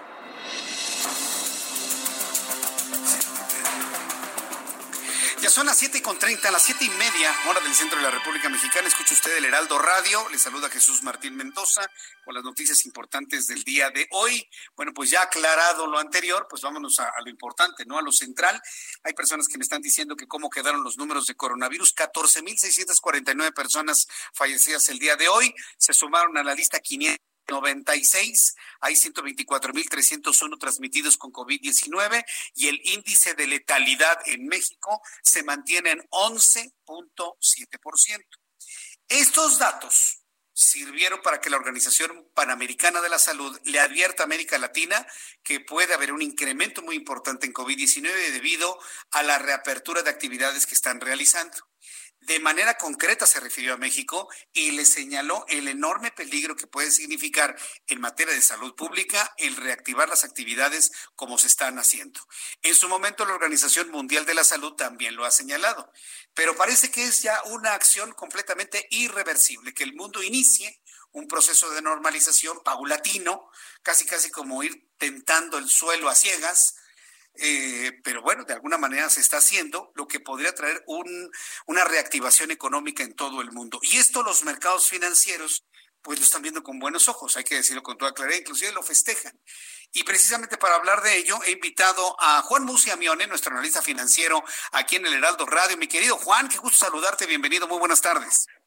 Jesús Martín, qué gusto saludarte igualmente. Muy buenas tardes. Pues sí, eh, independientemente de lo que esté pasando con la salud, que desafortunadamente, pues como tú ya comentas, sí, no está, no podemos hablar claramente de una mejora, ni podemos afirmar, y mucho menos en México, que está habiendo una mejora. En la parte económica, pues parece que ya la, la carta se ha decidido jugar en ese sentido, ¿no? Muchos líderes eh, de países, muchos políticos, muchos mandatarios han optado por eh, la reapertura económica. Eh, hay que decirlo, en diferentes fases en las que estamos nosotros. Eh, claramente en algunos otros lugares sí han ido bajando, han ido disminuyendo los casos. No es así el caso en México. Pero desde el punto de vista económico y financiero, los mercados sí están interpretando que lo peor ya pasó. Y para darte el ejemplo, o más bien para afirmar esto con, con cifras, te puedo hablar de que pues prácticamente eh, el Nasdaq, el índice que agrupa las acciones tecnológicas, está eh, en un nivel más alto, incluso el que estaba antes de que empezara la pandemia.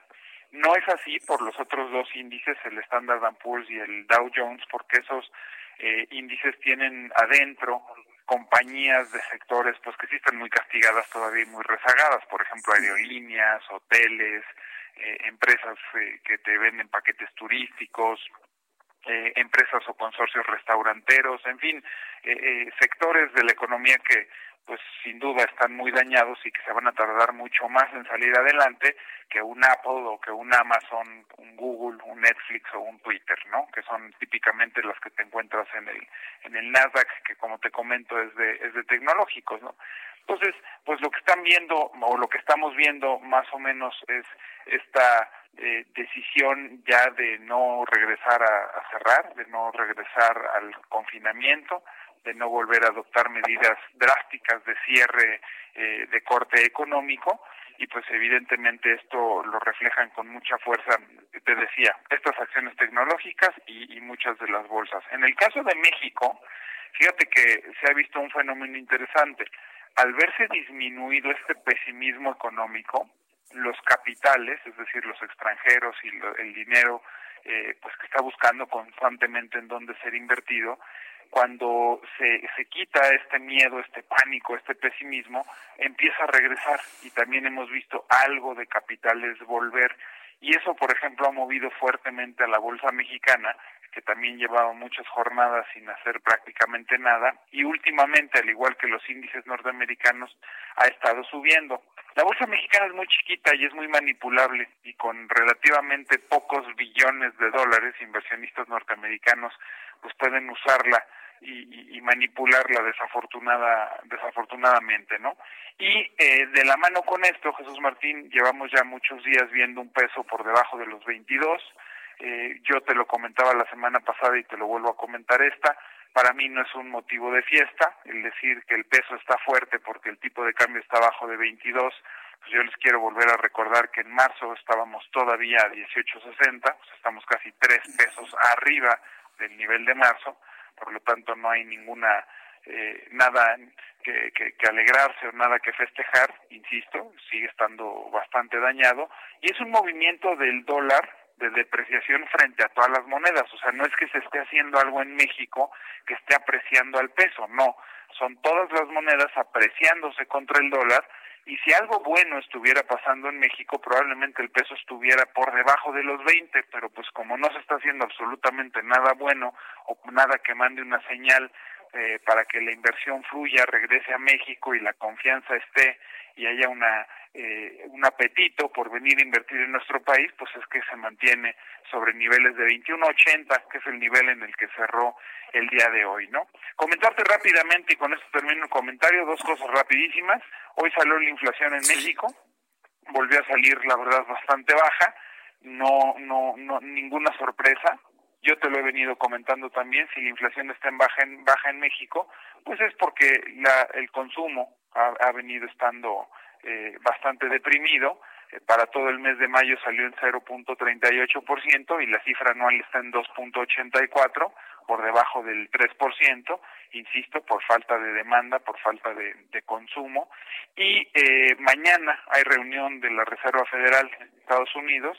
No espero una decisión importante de política monetaria. De hecho, en, en Estados Unidos las tasas ya no pueden bajar más, ya están al cero.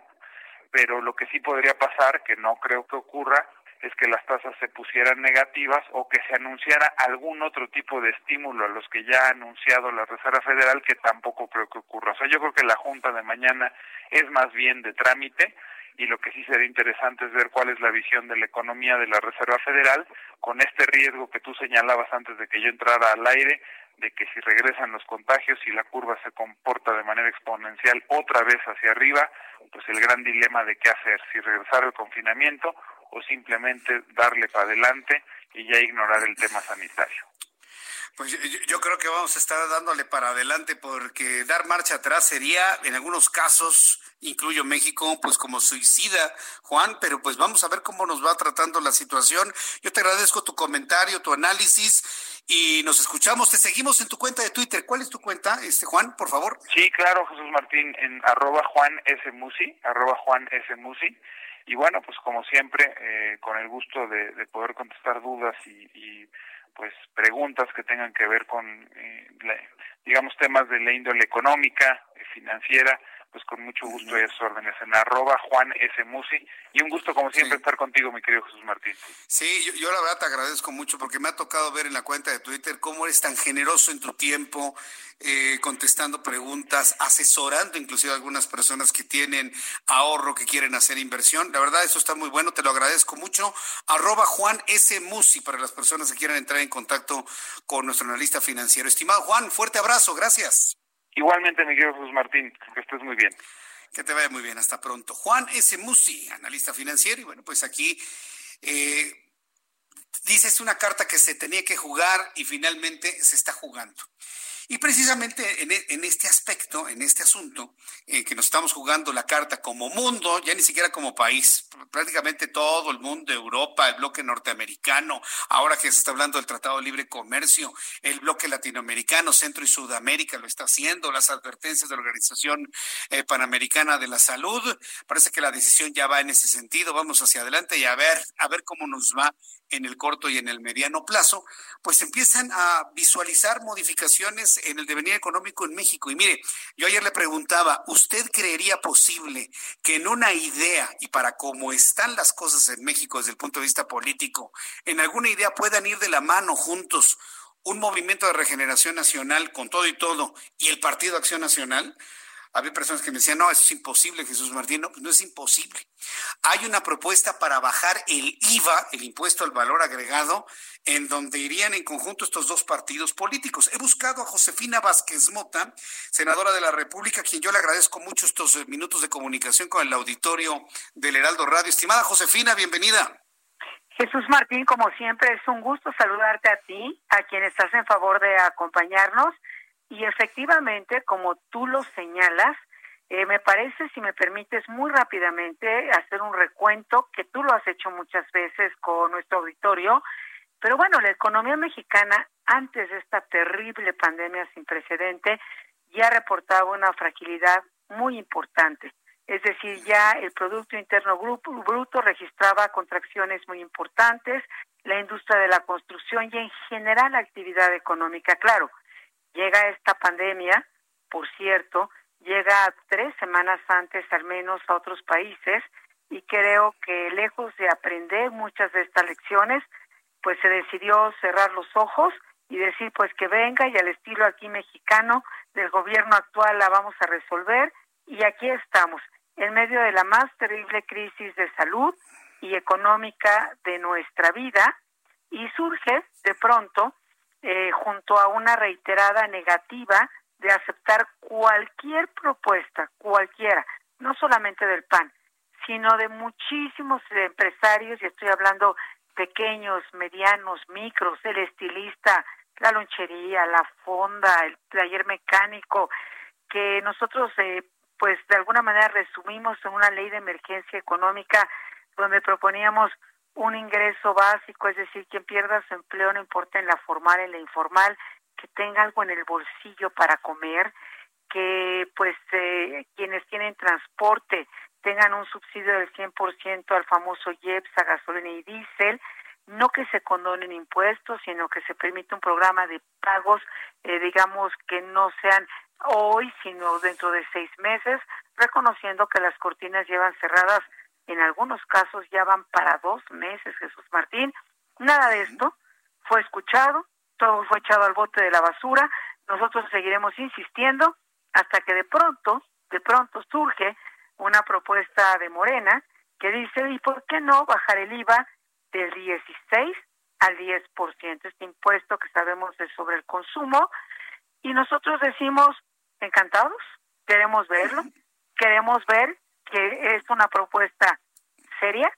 Obviamente no queremos que sea la única, porque es mucho más lo que están necesitando todas las familias que nos están escuchando y millones en el país, que como bien sabes, Jesús Martín, con cifras oficiales, no con otros datos, con cifras oficiales, reportan que 12 millones de mujeres y hombres en este país perdieron prácticamente su actividad económica, su empleo el pasado mes.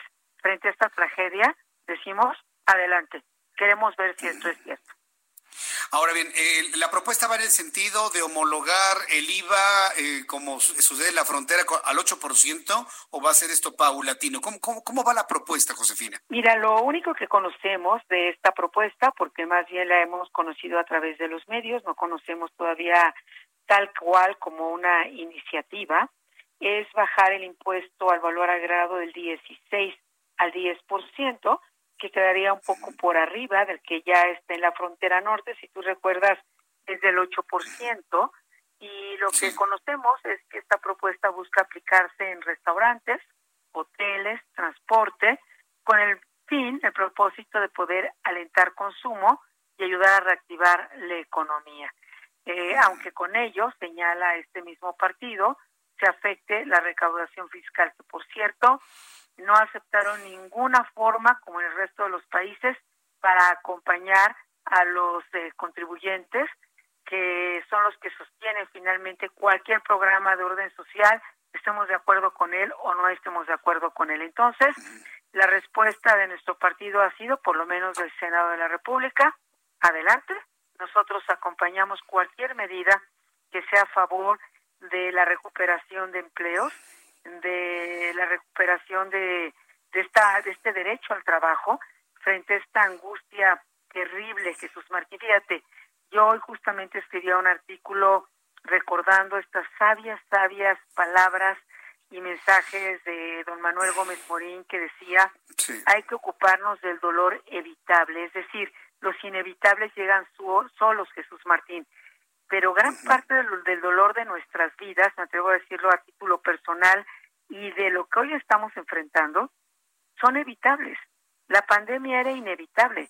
pero era evitable perder estos millones de empleos si hubiésemos aplicado no ahorita, que todavía esto ni siquiera se hace realidad, sino hace meses un programa de emergencia económica, como insisto, el resto de los países del mundo, y hubiésemos hecho caso a recomendaciones tan básicas como los cubrebocas, y yo no puedo todavía comprender cómo el encargado de esta pandemia en materia de salud tuvo que esperar siete mil muertes, siete mil Jesús Martín, para dignarse a poner un cubrebocas. Entonces, de verdad que frente a este dolor, insisto, el evitable, que el inevitable llega solo, millones están esperando decisiones que aún no se han tomado.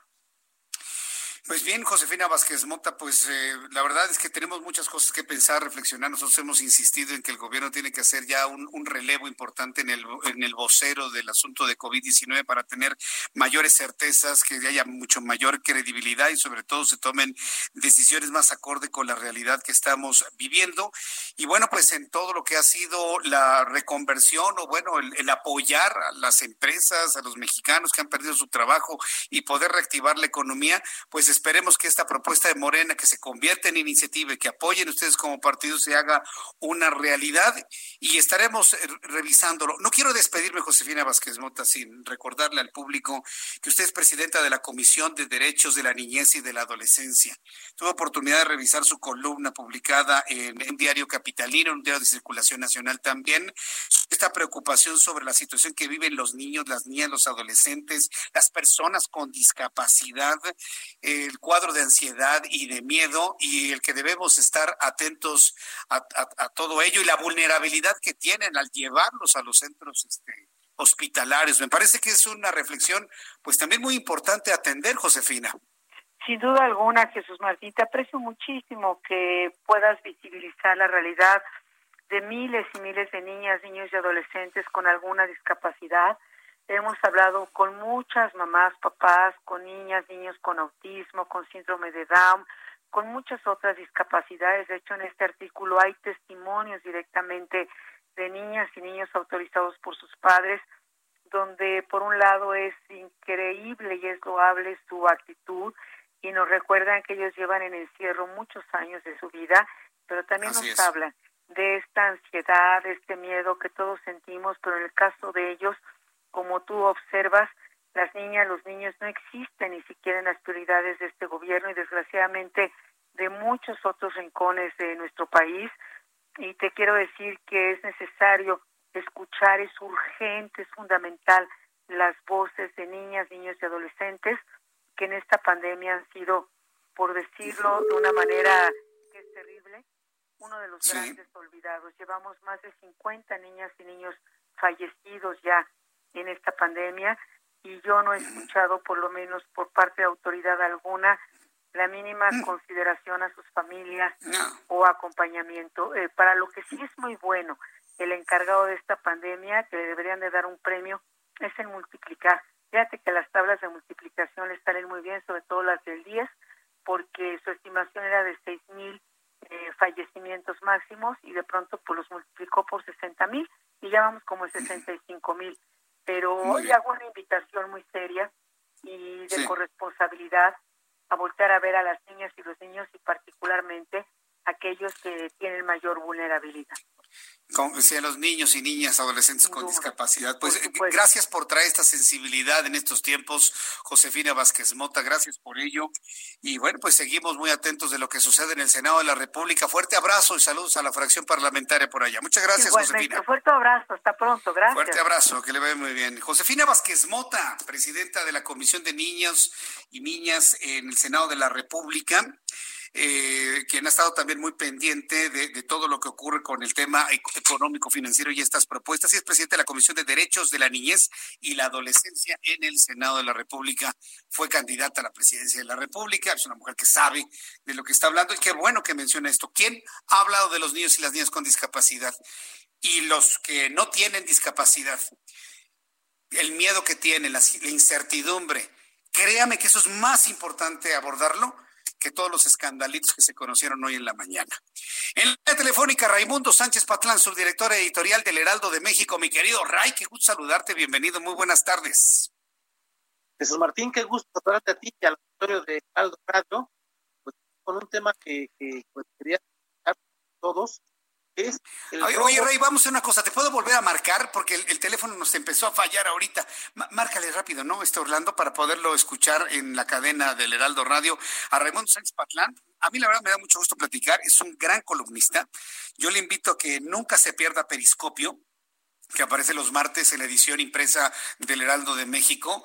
Recuerde que en el Heraldo de México usted va a encontrar las mejores firmas periodísticas en nuestro país, pero además con una visión plural y sobre todo con un estilo periodístico que a usted le va a gustar. Mire, desde la anterior época del, del Heraldo de México siempre lo hemos dicho, yo lo decimos con mucho orgullo, el Heraldo piensa joven y créanme que es una forma muy peculiar de nuestras plumas en el Heraldo. Mi querido Ray, ahora sí te doy la más cordial bienvenida, ya te escucho claramente. Adelante, Ray. Un gusto saludarte, Jesús Martín, a ti y del Heraldo Radio, pues para comentar un tema que pues, debe ser interés para la población y se trata nada más y nada menos que el robo de medicinas en instituciones de salud pública como el SAL y la Secretaría de Salud. Eh, el robo, el robo de medicinas, te vamos a tener que cambiar de teléfono para poderte escuchar claramente. Imagínense lo que nos faltaba, imagínense en este país que además con toda la crisis que tenemos, con la sensibilización que estamos buscando precisamente para poder atender a las personas y luego que exista esta clase de mexicanos, la verdad es que es me, parece verdaderamente increíble que esto esté ocurriendo. Pero bueno, pues es la, es lo que hay, ¿no? Es la firma de la casa, ¿no? hay algunos que aprovechan precisamente el momento. Hoy en la página número 8 de nuestra edición impresa del Heraldo de México, observamos en la página, en esta página 8 a Raimundo Sánchez Patlán con su columna Huachicol de Medicinas. Y nada más nos faltaba. De verdad, este, Raimundo Sánchez Patlán, hablar de guachicol en las medicinas, lo que nos faltaba en este país, Raimundo. Así es, Jesús Martín, todo esto eh, pues lo viene denunciando el senador coahuilense Armando Guadiana. Él dice que este saqueo es perpetrado por integrantes de sindicatos eh, y pues lo califica como crimen organizado y los medicamentos que más se roban pues son aquellos para las enfermedades más sensibles que tienen que ver con diabetes, cáncer, VIH y epilepsia el senador pues dice que esto afecta lo mismo al INS, al ISTE, al INSABI y a la Secretaría de Salud.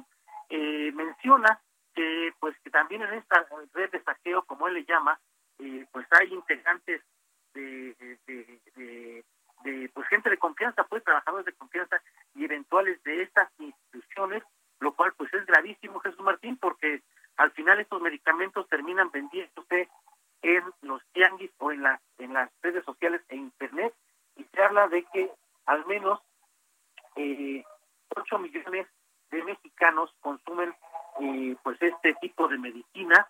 Ya hay un mercado muy grande que son millones de pesos y bueno, hay, hay varios, varios ejemplos que da el senador de denuncias que han dado eh, ante las por este de medicinas, lo cual viene a agravar las crisis Ajá, sí. Y, sobre todo te voy a decir una cosa que yo creo, mi querido Ray, se va a dañar también mucho la relación con los sindicatos, porque si está involucrado el, sindicalismo en esto, eh, en la extracción de estos medicamentos para distribuirlos en tianguis y en mercados en línea, pues esto se va, va a poner de pronóstico reservado, Ray. Así es, lo que mencionas son integrantes de los sindicatos eh, no no señalan a las cabezas de los de los sindicatos pues como tal organismos señalan de integrantes sindicalizados pues que están coludidos en estas redes que les llama delincuencia organizada y lo que se va a deteriorar pues es la salud de los mexicanos que otra vez están sin duda. pues como que, que, pues, sobre todo que, que son los los medicamentos donde hay carencias donde hay desabasto y pues resulta que pues, nos ordeñan de, de las instituciones que deberían pues de Bien, Ray, hoy yo te agradezco mucho tu comentario, te agradezco mucho el que nos lo hayas presentado. Te leemos en la página 8 de la edición de hoy del Heraldo de México en Periscopio, Huachicol de Medicinas. Muchas gracias, Ray. Abrazo, Jesús. Fuerte abrazo para Raimundo Sánchez Patrán, nuestro subdirector editorial. Ya casi nos vamos, nos quedan 25 segundos para despedirnos. A nombre de este gran equipo de profesionales de la información, le agradezco que nos haya acompañado el día de hoy y le recuerdo, centrémonos en lo importante de este país, que no nos distraigan con jajas chinas y con cortinas de humo. Lo espero mañana, 2 de la tarde, Heraldo Televisión, 6 de la tarde, Heraldo Radio. Por su atención, gracias. Soy Jesús Martín Mendoza. Hasta mañana. Esto fue Las Noticias de la Tarde con Jesús Martín Mendoza. Heraldo Radio.